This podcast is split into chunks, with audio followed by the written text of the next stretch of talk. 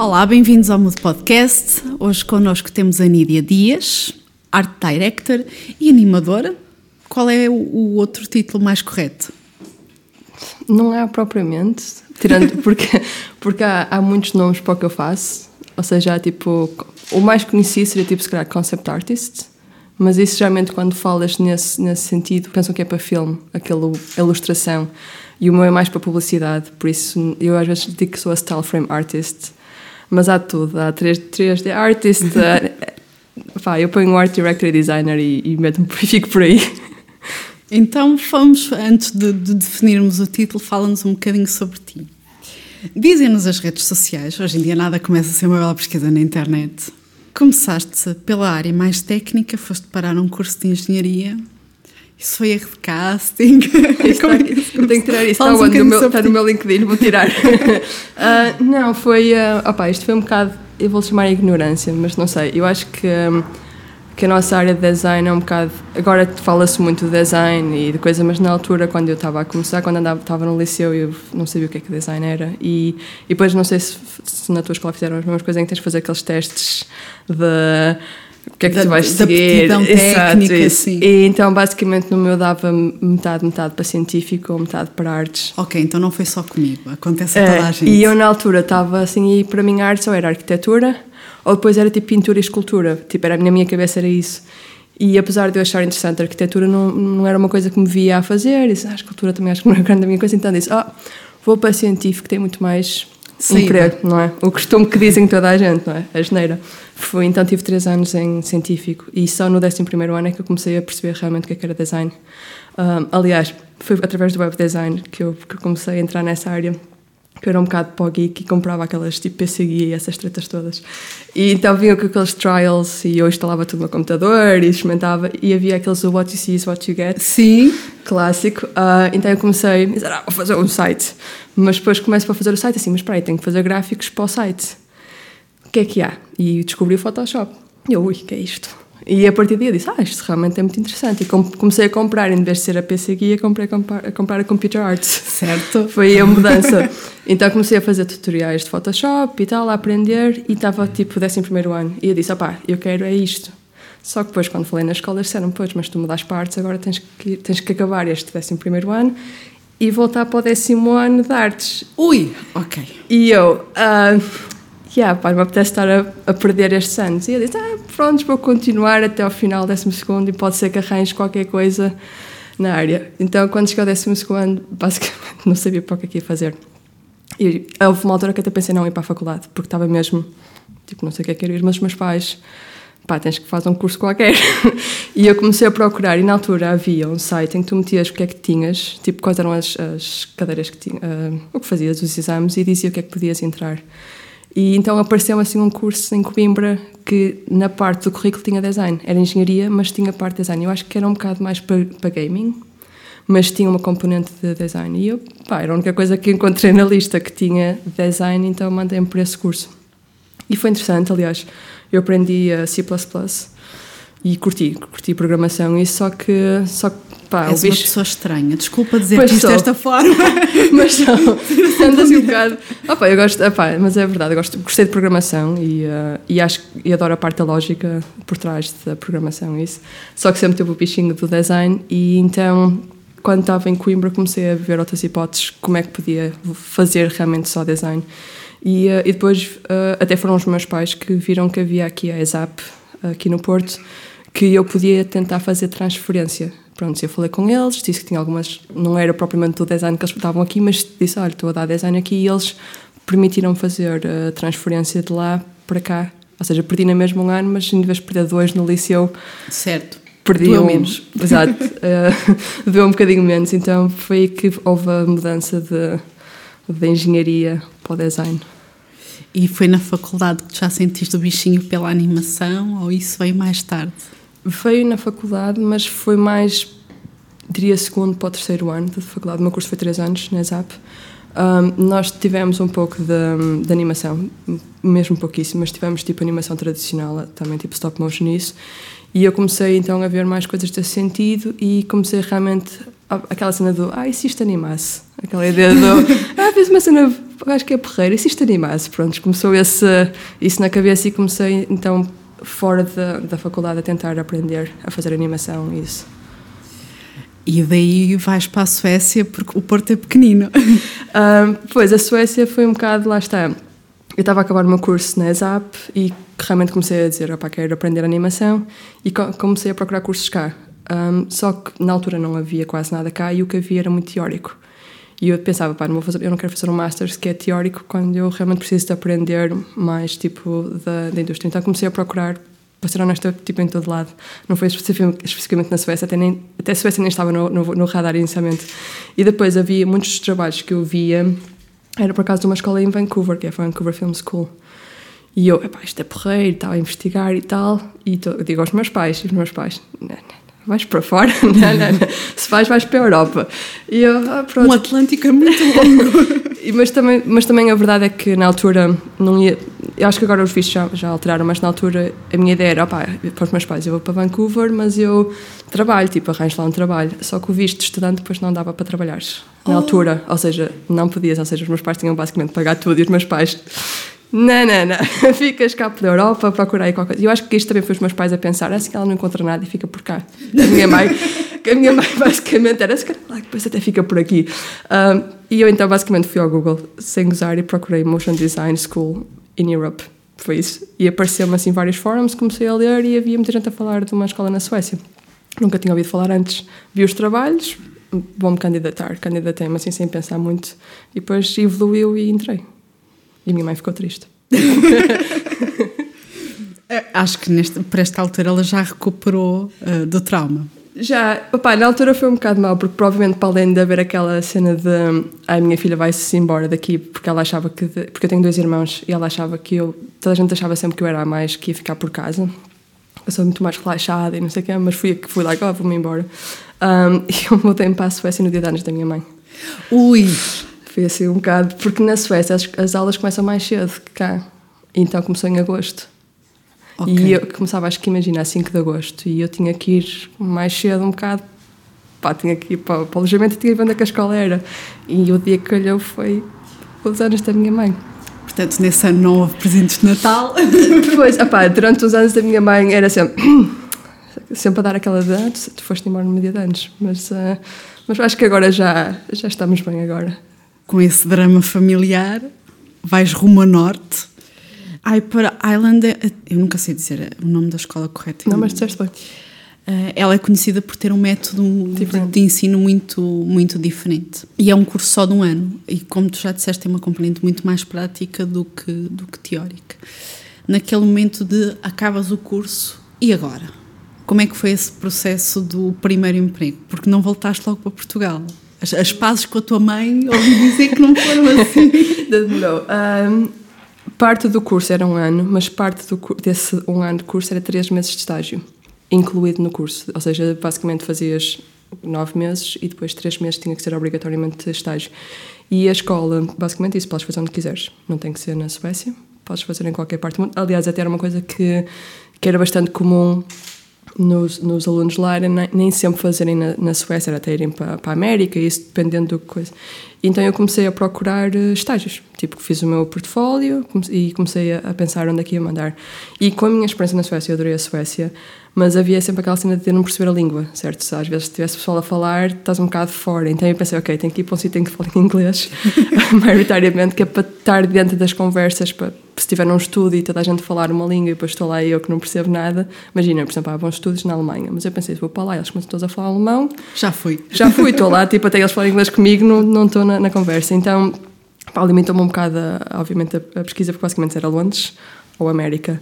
E ainda mandei para alguns estudos na América, mas depois tens o, processo do visto e isso. E então uh, recebi uma, uma, uma, resposta logo quando mandei de, de um estudo em Londres e, um, e não estava à espera, porque eu basicamente mandei.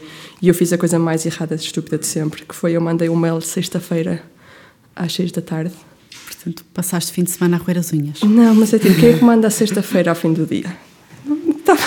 Eu sei que estava bastante assim, pá, fiz o meu portfólio, então que eu vou mandar. Tipo, devia ter esperado para a segunda. Mas eles por acaso responderam no sábado.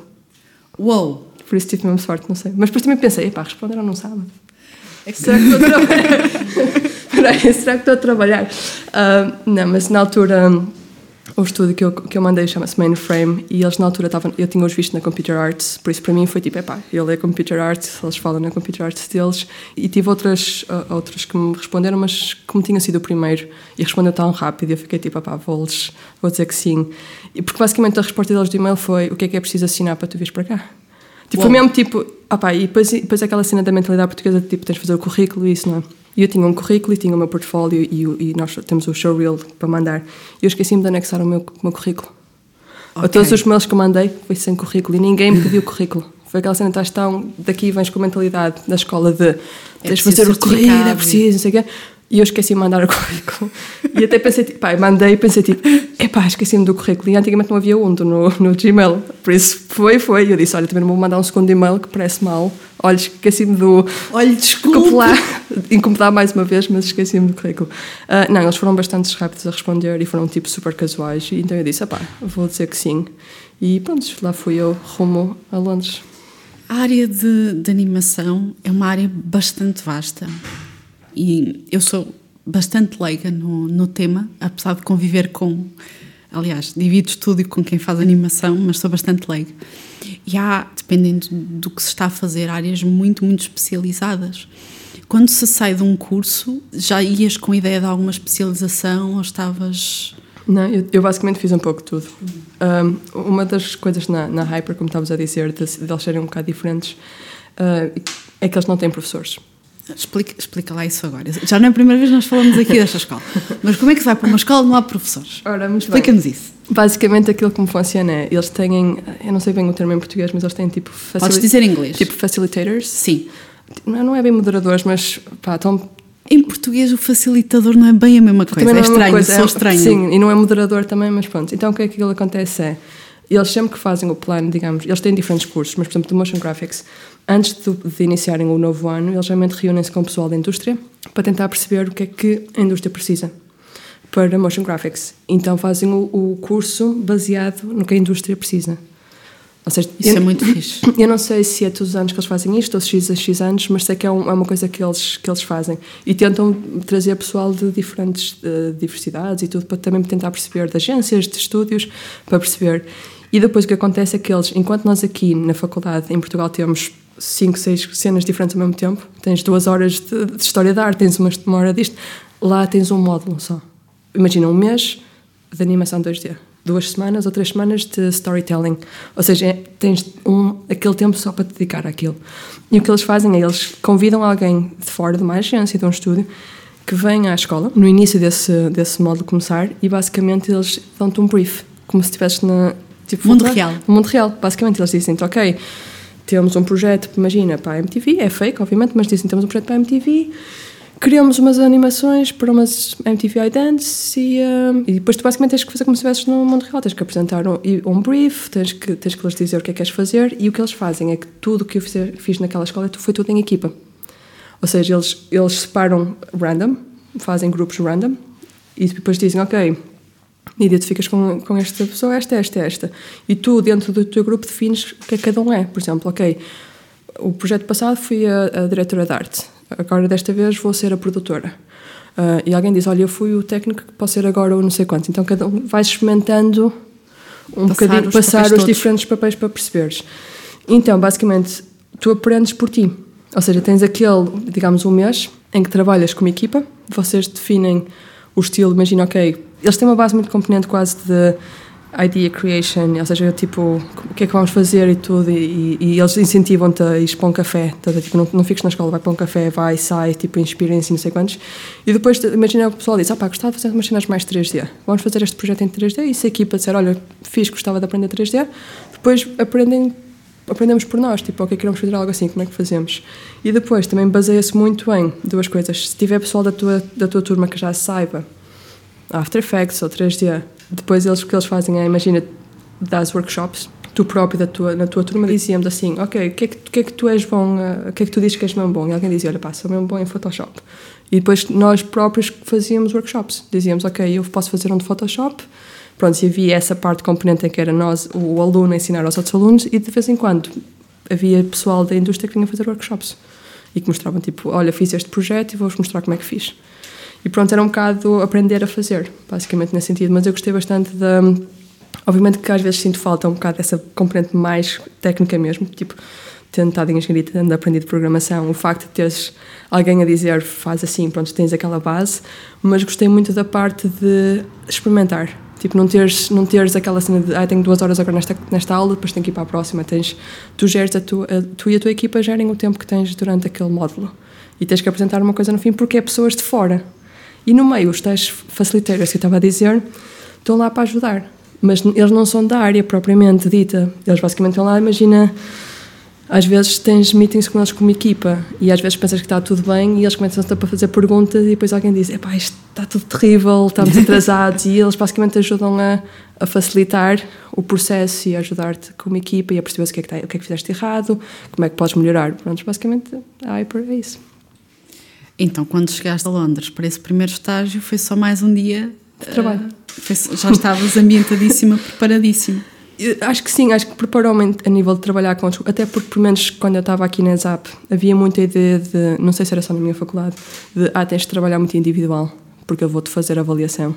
Foi bom estar nas, na Hyper, em que é tra o trabalho com uma equipa, porque estás a trabalhar com outras pessoas, um, mas também o facto das pessoas serem bastante simpáticas, não havia aquela cena de ah, sou o teu chefe, não, uh, tipo, estou ali no cantinho, não venhas falar comigo, tipo, era em Londres, pelo menos, é uma, a hierarquia tipo é flat. Então toda a gente tá, dá-se com toda a gente, não interessa o que é que é. Então, e eram, foram bastante amigáveis quando eu cheguei lá e então estava oh, houve obviamente aquelas dúvidas do género eles estão-me a pedir fazer isto não sei como é que vou fazer e tens que pensar e fazia coisas em casa às vezes que era para tipo provar não é que sou que sou bom tipo trazia levava o trabalho para casa mas mas foram sempre extremamente simpáticos comigo e ajudaram bastante e, e, e foi aí que me, eles deixaram-me basicamente fazer também, olha, queres fazer mais isto ou mais aquilo? E acho que isso também me ajudou tipo, a evoluir na carreira. Do teu LinkedIn, tu passaste por empresas incríveis e estás há dois, três anos como freelancer? Uh, sim e não. Full-time freelancer? Uh, pois, eu tive em Londres há dois anos, três anos atrás, foi quando fiquei freelancer, mas o ano passado tive um ano em Toronto como full-time porque enquanto estava freelancer, estava a fazer um projeto para o Canadá, para uma empresa em Toronto, e eles disseram que estavam procurando um diretor de arte e perguntaram se eu queria ir para lá. E eu disse, não é em Toronto, why not? Finalmente Canadá, não é? Vancouver não foi à primeira, vamos agora para Toronto. Uh, por isso, ainda fiz alguns projetos o ano passado como freelance de lado, mas mesmo full time voltei agora outra vez. Ou seja, eu ali um ano de pausa. Um ano sim, full time e outra vez freelance. Como é que se faz essa gestão? Porque uh, é mais difícil, principalmente para quem começa uh, com um emprego certo, com um salário certo, de repente, olha, não vou à aventura, isto agora vai ser como, como a sorte quiser. Como é que foi esse processo? Era uma coisa que já querias, foi acontecendo gradualmente? Para ser honesta, eu acho que quase como a maior parte das pessoas tive muitas dúvidas antes de ir para o freelance. Um, Porquê? Porque lá está, tens o emprego certo. E eu em Londres já tinha mudado vários empregos, vários estúdios, mas sempre como full-time. Ou seja, ah, vou agora experimentar este. Ou seja, havia sempre aquela estabilidade. Mas eu acho que para mim o grande. A coisa que me fazia não ir para freelance era. Primeiro porque eu, eu eu agora estou bem melhor, mas na altura eu era muito, muito tímida. Então tinha, especialmente quando trabalhavas em, quando trabalhavas em Londres, o freelance geralmente é o. És freelance, mas vais trabalhar in-house, tipo dentro de um estúdio, ou seja, não estás propriamente em tua casa. E eu tinha sempre receio porque eu sabia que às vezes demorava-me a falar com as pessoas. Tipo, as primeiras, os primeiros dias ainda estou tipo, não te conheço lado nenhum, ainda sou muito tímida. Então tinha medo que isso pudesse criar. Uh, problemas, tipo, porque geralmente vais, muitos freelancers é chegam lá, tudo bem, o que é que és? E eu é tipo, olá, está tudo. Ah, então tinha esse medo que pudesse ser algo que. que e depois lá está, eu também não acreditava propriamente no meu trabalho. Tipo, não, tinha, tinha tido empregos, ia mudando e às vezes tinha propostas de emprego, mas havia sempre aquela coisa que é: será, será que. Se... Porque é uma síndromezinha de impostor, porque quem vê o teu portfólio não duvida de nada. Sim, mas eu acho que todas as pessoas têm sempre isso do seu, do seu próprio trabalho, não é? É sempre mais fácil ver os outros e dizer, pá, trabalho brutal e achas sempre que o teu não, não está ou coisa assim. E acho que, que isso foi um bocado o que me demorou anos a, a, chegar a esse ponto de vou freelancer. E a razão para eu ter ido freelancer foi porque eu estava num, num estúdio chamado Analog, em Londres, E eles são um estúdio mais de efeitos especiais, mas para publicidade. E eles, eles é que me contactaram e ofereceram-me trabalho. E eu achei interessante experimentar essa vertente, mas eles estavam no modo de transição, ou seja, eles recebiam muitas coisas em que já, era, já vinha art directed, uma agência, e eles só tinham que fazer os efeitos, digamos assim. E estavam a tentar fazer coisas mais in-house. Então havia momentos em que eu não tinha projetos, porque eles ainda estavam naquela transição em que já recebiam a direção de arte. Então, os, os, os meus patrões na altura disseram Anida, vai freelance. Tipo, nós queremos, obviamente gostamos de ter-te aqui, mas tu freelance não, não, não vais ter, tipo, vais ter um monte de trabalho. Eu, ah, mas não sei. Ele assim, opa, estás aqui, às vezes sem trabalho, porque nós ainda estamos na transição.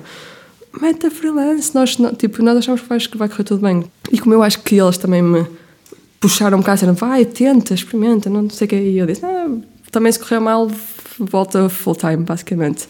Uh, mas depois correu bem. Basicamente foi, acho que comecei um mês antes de sair do, do trabalho a tempo inteiro, comecei a mandar mails e depois logo comecei, comecei logo a receber, uh, tipo, ok, temos para o próximo mês e comecei gradualmente. Mails para empresas? Sim, basicamente uh, mails para empresas ou mesmo pessoal que eu conhecia já da indústria dizia, olha, vou freelance. Mas uma coisa que ajudou na altura bastante foi no Twitter porque eu depois meti o freelance e depois o pessoal que, fazia, que me fazia follow começou a fazer retweet. Isso ajudou bastante porque depois, em Londres, especialmente em Londres, como eu tinha estado em alguns estúdios e, e já tinha conhecido outros freelancers, eles começaram a partilhar ou dizer, estavam num certo estúdio e disseram, olha, eh, esta rapariga que eu conheço, trabalhei com ela, vai freelance. E começou, a, foi um bocado palavra a palavra. Arriba a mexer. Que eu por acaso não estava à espera, tipo, eu só meti tipo, vou freelance, tipo, please, alguém, alguém me dê trabalho e acabou por até correr bastante bem, por isso. É.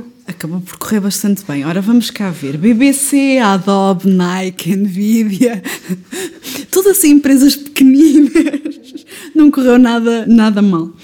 Tu tens as duas vertentes. Tens a vertente da direção criativa e essa vertente mais técnica estando principalmente em freelancing, é fácil gerir essa dualidade, se é que se pode dizer assim, do teu trabalho ou faz realmente sentido?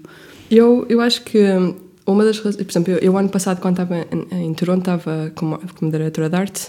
Uh, full time. Uh, e uma coisa que eu gosto do freelance. Posso voltar só atrás? Define o, o, que faz um diretor de arte, porque eu às vezes também ouço muitas definições distintas. Mas a, mas a verdade é que não há uma definição só. Okay. A verdade é que eu acho que todas as pessoas têm a própria definição. E mesmo eu, quando, quando meti que sou diretora de arte, primeiro demorou-me bastante tempo a, tentar definir o que eu sou, porque lá está, quando me perguntaste no início. Pronto, uh, já fui na primeira. Já foi logo, tipo, não sei. Um, eu, eu, basicamente, o, o, conceito que eu tenho de diretora de arte tem a ver com os estudos que eu tive. E cada estudo é um bocado diferente, ou seja, vem um bocado aí. Para mim, é a distinção entre um diretor de arte e um diretor criativo é o diretor criativo tem, tem todos os projetos Basicamente ele fala com o cliente, arranja os projetos e faz a primeira e faz um overseeing de quase todos os projetos. O diretor de artes para mim está mais especializado num só projeto.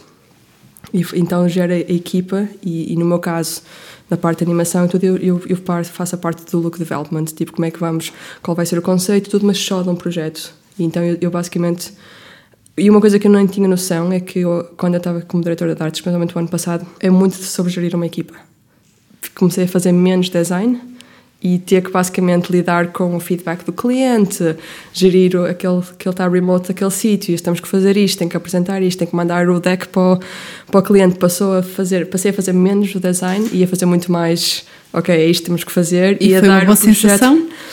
Eu gosto, uh, não, não, não, não digo que não, mas o facto de agora de ter voltado para freelance, o que eu gosto é de poder fazer as duas coisas, porque sentia falta, imagina, pedir a alguém dizer: Olha, está aqui o mood board, é mais ou menos isto que quero para esta secção. E as pessoas mandavam-me coisas e ai, queria estar eu a fazer. Não era nada disto. eu queria tanto estar a fazer essa parte, tipo, porque via tipo, eles a mandarem projeto, tipo style frames e a dizer: ah, acho que me dera ter feito essa parte. E depois aquela cena do, do, do, síndrome da impostora, mas eu às vezes, às vezes nem sinto que o projeto é meu. Não ter sido tipo hands-on, muitas vezes fica um bocado tipo. Ah, pá, tipo quero meter no meu portfólio, mas às vezes nem sinto que é meu porque não, não, fiz, não tive a mão de obra, estás a ver? Tipo, tive a parte toda do conceito e gerir as equipas e vamos fazer isto e muda isto. E depois tens muitas, muitas reuniões e tipo, passas muito tempo sem estar no computador e, e às vezes até me sinto tipo, ok, tipo, quero estar mais hands-on. E o freelance permite-me isso, permite-me às vezes aceitar projetos que sejam mais direção de arte e aceitar projetos em que há outro, alguém que está a fazer essa parte de gerir a equipa e eu só tenho que pôr os headphones e, e começar a fazer as cenas e, e a, a, gerir. Por isso, essa parte do freelance gosto bastante. Um, falavas há pouco até da, da experiência da Hyper, um, da questão técnica. E hum, falo por mim, não sei se será uma coisa generalizada, quando se fala em motion e em 3D, eu tenho sempre uma, uma visão muito técnica, que é tudo muito técnico, muito uh, como é que, que se faz uma luz, um efeito, um movimento, alguma coisa. Mas quando se vem para a parte da direção criativa, está-se num mundo muito conceptual, muito da, das ideias. De onde é que vêm as tuas inspirações para, para esses trabalhos? Porque tens projetos muito distintos, mas notam-se todos que são teus. Pois, isso é engraçado quando é. Ou pela cor, ou pois, pelo orgânico. eu acho engraçado esse teu estilo, porque eu lembro de há uns tempos atrás, ah, há uns anos atrás, alguém dizer é mesmo o teu estilo. E eu na altura dizia, tenho estilo, tipo, nem, nem, tinha reparado, tipo, tu vais fazendo as coisas e nem, nem, nem pensas muito no que estás a fazer, tipo, não olhas, tipo, não, não, não dás aquele passo atrás e dizes, é pá, realmente está tudo. coisa. Eu acho que a parte, parte do meu estilo veio das, dos estudos que eu tive. Um, porque um deles foi a Feature Deluxe e eles têm um estilo muito abstrato que também tem a ver muito comigo e foi aí que eu evolui bastante. Um, mas eu acho que a maior parte das minhas inspirações vem, vem do, mundo, do mundo que vivemos, tipo da natureza e, e disso. Um, porque eu gosto, eu gosto de fazer cenas abstratas, porque eu mesmo quando desenhava, quando era mais nova, nunca foi realista, foi sempre cenas mesmo random e abstratas, mais orgânicas, sempre foi isso. E, uh, mas eu gosto quando, eu quando comecei a fazer 3D justamente com a evolução da tecnologia, eu, eu gosto de dar um ar de realismo àquela parte mais abstrata. E, e a, a, ideia é porque são coisas que nós conectamos. Ou seja, se visse uma coisa que é vidro, tipo, mesmo que seja uma cena abstrata, são coisas que tu. é mais tangível. Sim, tangível. E foi nesse sentido que, que eu acho que foi por aí, mas nunca foi uma coisa pensada. Eu acho que fui experimentando e acabou por ser isso que eu uso mais. Nunca, nunca foi tipo, vou fazer isto agora. Acho que foi uma evolução natural. Eu não sei se tens noção que és uma inspiração para muita gente da mesma indústria. Não fosses tu parar ao OFA Barcelona, ou ir à República Checa, ou seres inclusive júri uh, do Motion Grapher? Motion Awards, Motion Grapher. Uh, passando por esse processo todo, como é que como é que é vestir o papel de alguém que avalia? O que, quais são os requisitos de um projeto vencedor? Eu acho que opa, o Motion Awards teve um, um, um, interessante porque eles tinham vários. O que eles tentaram fazer foi ter várias pessoas da indústria, em vez de ter um, um panel só de cinco. Tentaram criar, basicamente eles tinham duas, duas basicamente vertentes onde eles avaliavam. A primeira que era o pós-shortlist e depois shortlist e approach. E na parte de shortlist eles basicamente convidaram bastantes pessoas da indústria que era mesmo para tentar ter um bocado mais da diferença, cada um ter o seu estilo. E eu, quando estava a avaliar, eu, tente, eu tentei, como eu também trabalho na área, também estava tipo um bocado, ok, há muita coisa que é muito eye candy, mas não quer dizer que seja propriamente o melhor trabalho, porque nós estamos todos habituados ao social media e ao Instagram e é tudo muito eye candy, então eu também estava também estava um bocado por trás, também tentava perceber a técnica, porque às vezes há, há coisas que não parecem, que não é tão eye candy, mas que, que olhando bem para aquilo estão muito bem trabalhadas, então para mim foi um bocado o, o balançar o, ok, a nível de look está brutal, mas também temos este que é Character Animation, que também acho que está brutal e, e só o facto de um Character Animation tem muito mais por trás do que propriamente se calhar este. Então foi nesse sentido que eu, que eu tentei, tipo, avaliar. Mas, mas essas coisas de off, uh, de ir à República Checa, isso, eu para mim, tipo, ainda me sinto, tipo, esquisita quando recebo esses convites, tipo... Porquê? Não sei, porque eu, porque eu, eu costumava ser a pessoa que ia off, ver, não é? E, estar, tipo, lá, tipo, a falar e ter pessoas no final a vir falar comigo. É tipo, tens certeza que falar comigo? uh, não sei, eu acho que, eu acho que não, não, não, não é por dizer aquela cena de eu gosto de ser uma pessoa humilde, mas eu não, nunca tive a necessidade da fama. Nesse sentido de tipo, por muito tempo nem, nem as pessoas nem tinham a minha, a minha foto online, tipo, não era aquela cena, tipo, eu não queria ser reconhecida vou na rua e é que ti, mas gostava, queria só que os meus trabalhos fossem reconhecidos. Era basicamente foi só isso que eu que eu trabalhei para fazer foi fazer bons trabalhos para receber ainda mais mais outros trabalhos. Nunca foi aquela de vou fazer trabalhos porque quero ser, quero ir a festivais e ser conhecida. E depois é só acabou por acontecer. Mas um, como um amigo meu também diz, às vezes o que, o que faz-te entrar num festival. Entrando num, depois toda a gente começa-te a convidar. Às vezes não é aquela cena de basta um, um festival chamar-te, tu vais lá e depois a partir daí começas a receber mais, porque eles eles fazem follow uns aos outros. Certo. E depois vem, ah, este artista quem é? Tipo, eles até podem nem te conhecer, não, não estou a dizer que conhecem ou não, mas, mas acho que às vezes basta, tipo, teres a sorte de, de entrar num, e, e o da República Checa era um bocado pequeno, e a razão, quer dizer, não sei se foi a razão, mas uma das razões por eu ter ido ao da República Checa foi porque um colega meu, de anos atrás, também no Frame, quando eu andava lá nos meus primeiros dois anos, ele é da República Checa e trabalha na agência, no estúdio que faz o festival. E na altura, quando estavam a pensar em nomes, ele disse: Olha, tipo, eu conheci esta rapariga, imagina, há X anos e ela está a fazer trabalhos fixos. Ou seja, eu acho que tem tudo a ver com. Tipo, sem pensar muitas coisas vão acontecendo porque conheceste alguém há anos atrás ou coisa assim de género, e depois, mais tarde, eles: Olha, esta, eu tenho feito follow a esta rapariga. e pronto, e a partir daí foi foi, foi aumentando, mas não, eu, não, eu não gosto de ver como tipo, aí pá, soube. Por exemplo, é uma coisa que eu não meto, no, que, eu não, que, eu não, que eu não gosto de meter no meu site no momento é, por exemplo, ganhei X Awards ou este foi premiado com este tipo, para mim não, não me interessa. Não, eu não sou uma pessoa de, que quero ter no meu estúdio, estás a ver, tipo, ganhei este award ou coisa assim género. Para mim é, eu faço os meus trabalhos e, e quero estar contente na minha vidinha, a fazer as minhas deve coisas. haver tanta gente nos está a ouvir agora que está-se a matar com Eu sei.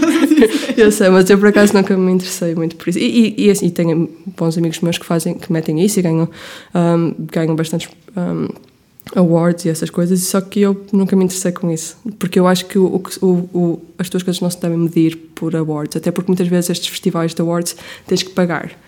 E, ou seja, não é tão justo para certas pessoas porque a agência geralmente tem muito mais dinheiro, tem muito mais tempo a perder e acho que, nu- que isso não avalia completamente o trabalho de uma pessoa. E então, geralmente, eu nunca ignoro essas cenas todas dos awards e depois alguém mete um projeto que fiz, se calhar, num- numa agência ou num estúdio e é aí que eu ganho awards, porque eu, por mim, tipo, não... Lá que eu a dizer, eu não, eu não quero a fama nesse sentido. Eu, quero só, eu só quero... Eu gosto de olhar para mim a todos os anos e, e notar que evolui em- quando eu reparar que parei de evoluir, eu aí estou tipo desgastada. Mas o resto da awards todo não me, não, me, não me interessa realmente. Depois desta, é o momento de vocês fazerem um pause, irem beber um copo de água e já voltamos dentro de segundos.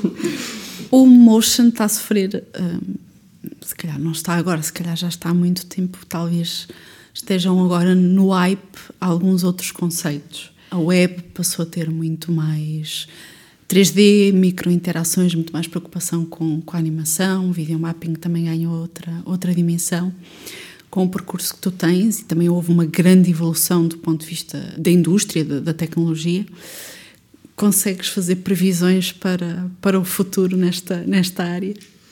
Não, eu, eu acho, quer dizer, vai ser tudo muito mais em real time, tempo, tempo real, isso sem dúvida. Um, o que por um lado às vezes também é mau, porque quer dizer que o cliente pode chegar lá e mexer ele. mas enquanto antigamente dizias, ah, mas isto ainda demora algum tempo, vai ser um, muito mais coisa em tempo real, isso, isso sem dúvida. Mas sinceramente não sei, porque quando eu comecei na, na indústria fazia muitas coisas para a televisão, certo? MTV, não sei quantos. Agora é quase tudo social media ou para a internet. Já, já não há aquele requisito de ah, isto vai para a televisão ou vai para o cinema ou vai ser uma publicidade, tem que ser este tamanho. E tens, como estavas a falar, do video mapping e tens também os, cada vez mais tens aqueles os interactive e o immersive experience, obviamente, e os VRs, ah, que têm a sua diferença de técnica, mas muitas vezes é, ah, faz isso em quadrado, que é para o Instagram. E tu dizes, mas podes cortar, tipo, eu posso fazer as duas versões, depois corto, não, não, mas é só para o Instagram, é quadrado. Ah, por isso eu acho, que, eu acho que vai um bocado com trends também, o que é que, por isso é um bocado difícil de prever trends, mas eu acho que a nível da minha área vai ser, para mim, vai ser realmente o, o em tempo real, não teres que estar a, a esperar e teres, poderes fazer várias coisas sem, sem o render, que é o que demora mais tempo no 3D. Ah, mas a nível de tendências não sei, sinceramente. Para quem está a começar, tu tens alguns tutoriais no teu site, tens um canal no Vimeo com dicas hum, de, de como fazer algumas coisas. Eu confesso que não sei andar e vi-os todos. Tendo em conta todo o teu percurso, se voltasses atrás e olhasses para a Nídia de há 8, 10 anos, o que é que tu lhe dirias que te custou aprender? Eu acho que uma coisa que, que a mim me, diferenciou um bocado na, na área uh, inicialmente e que eu acho que, que é uma coisa que eu gosto uh, foi o ter a componente de design gráfico, o ter tirado o curso maioritariamente na área de design gráfico. Uh, para mim ajudou-me bastante porque tens tudo tens duas vertentes dentro desta área. Podes ser extremamente técnico, mas também tens a parte em que tens de ter o olho para design. Tu fizeste um estágio na Pacífica antes de ir para a Suécia. Exato. Que era parte do, do curso da ESAP, era basicamente tinhas dois dias por semana, tipo dentro do, do, do último semestre, que era para ter estágio. E eu, eu adorava e continuo a adorar o trabalho do, da Pacífica. E na altura foi tipo, mandei para aí 300 e-mails até eles me responderem para ter lá o estágio. E é uma coisa que, que eu, mesmo no primeiro emprego, me disseram que notavam que eu tinha o olho para o design. Imagina quando tinha que fazer qualquer coisa para, para a MTV, eles pediam, se fosse tipografia, eles pediam a mim para, para equilibrar as coisas. E foi uma coisa que eu notei que é ou vais para uma componente muito mais técnica ou vais para uma componente que é um bocado mais gráfica. Então tens que decidir porque, por exemplo, o facto de eu agora ser mais diretora de arte tem a ver muito com o início, com o meu início no design gráfico. Foi uma coisa que eu sempre gostei e, apesar de fazer motion graphics e animação, ao tempo, com a evolução, fui voltando um bocado mais para a parte do, do design e do look.